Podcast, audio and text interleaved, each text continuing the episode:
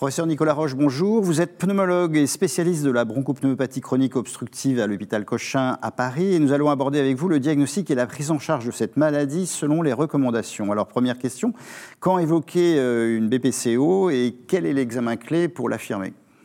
Alors, quand évoquer une BPCO, c'est relativement simple, les critères classiques, plus de 40 ans, fumeurs ou ex-fumeurs ou exposés à des risques professionnels, des empoussiérages professionnels, qui présentent des symptômes respiratoires. Donc ça peut être la bronchite chronique, c'est-à-dire tout expectoration, mais ça peut être surtout la dyspnée à l'exercice, dont les malades se plaignent pas forcément spontanément, donc il faut savoir creuser.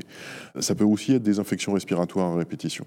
L'examen clé, c'est la spirométrie, donc l'exploration fonctionnelle respiratoire, euh, avec un test de réversibilité euh, pour voir l'effet des bronchodilatateurs.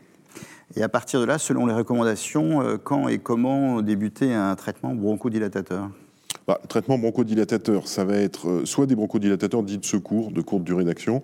Ça, c'est à la demande quand le malade est essoufflé, s'il est c'est vrai pendant toute la prise en charge d'ailleurs, mais on commence avec uniquement ça chez les malades qui sont essoufflés seulement, on va dire, une fois de temps en temps, pas tous les jours.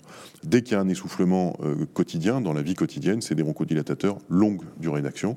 Et donc on va commencer avec euh, une classe, le bêta-2, l'autre classe, l'anticholinergique, selon la situation. Si c'est un malade qui, en plus de l'essoufflement, a des exacerbations, on utilisera plutôt l'anticholinergique. Le critère pour les démarrer, c'est soit la dyspnée d'exercice, soit les exercices Soit les deux, bien sûr.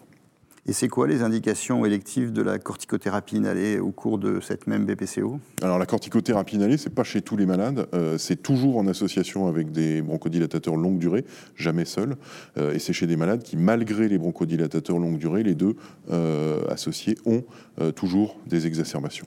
Et votre conclusion ou votre message?